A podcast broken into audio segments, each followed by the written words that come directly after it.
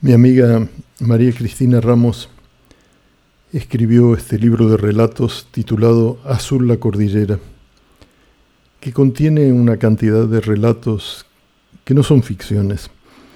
Ella los tomó, los recopiló de cosas que le contaron maestras y maestros rurales de la zona de la cordillera en Neuquén, cuando ella daba ahí talleres literarios.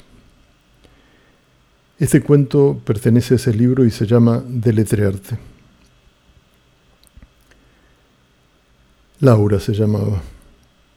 Cada vez que me acuerdo. En ese tiempo no había estos edificios. Éramos una escuela rancho. Yo estaba recién recibida.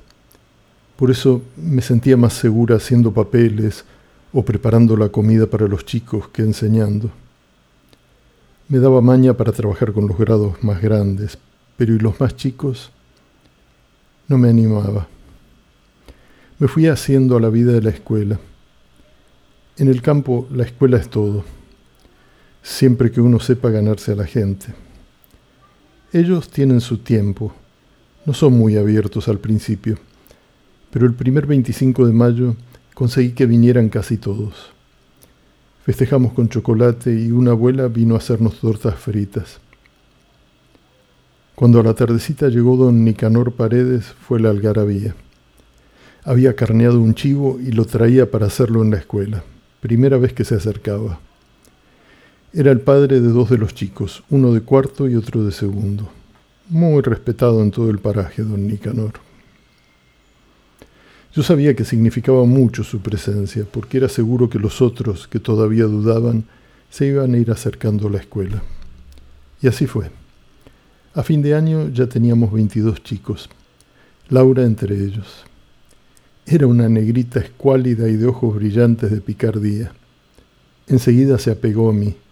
Iba donde yo iba y me seguía dando unos saltitos como de rana nueva. Con ella empecé a enseñar lectoescritura. Yo, la verdad, no confiaba en lo que había aprendido.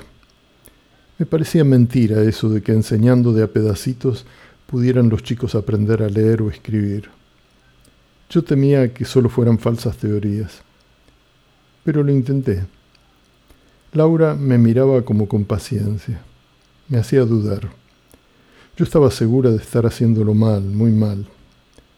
Pero nos queríamos tanto que después de cada clase salíamos juntas a dar una vueltita por ahí. Algunas veces dimos la clase junto al río. Clase, o como se llamara eso que nos sucedía, cuando mi mano llevaba su mano chiquitita y dibujábamos juntas letras en la arena. Hasta que un día yo estaba corrigiendo en la mesa del comedor de espaldas a la ventana. Laura estaba frente a mí, apoyada en sus codos y con la carita sostenida en los puños. Algo empezó a decir.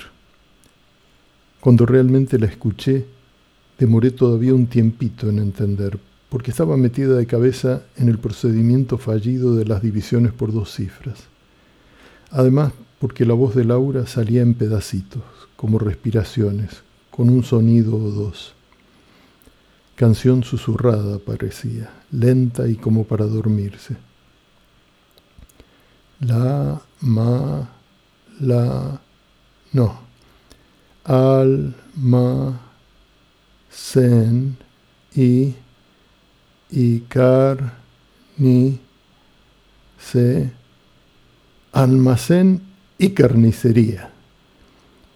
Cuando terminó de deletrear, yo vi en sus ojitos el reflejo del almanaque que teníamos en la pared justo a mi espalda, y no me moví para seguir viendo ese brillo y la carita de entender y el deslumbrarse por el descubrimiento y mis propias trenzas cayendo en la mesa del tiempo en que mamá amasaba, cuando yo escribía con mi lápiz mordido y papá se asomaba sobre mi hombro.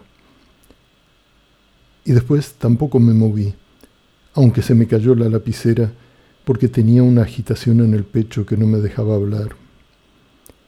Y ella lo supo, y dio la vueltita para tomarme la cara con sus manos amigas y me abrazó. Y yo sentí que había empezado a ser una maestra y que estaba en el único lugar en que debía estar. Después, hablando con Erasma, la otra maestra, le expliqué y me lo expliqué.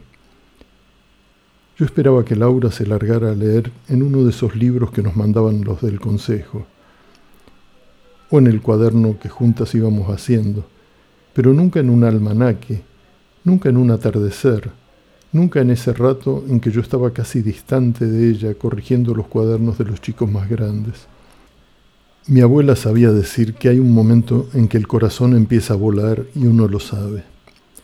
Un momento en que el corazón se mueve y no es el latido de otras veces, sino un latido como un clavel apretadito que se lleva el aire. Y que es cuando has empezado a volar, a existir también en otro pecho o en otro sitio.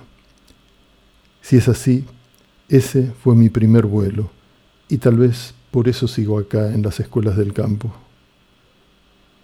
Me acuerdo que esa vez saqué la medalla de Santa Rita que llevaba colgada y la puse en su cuello.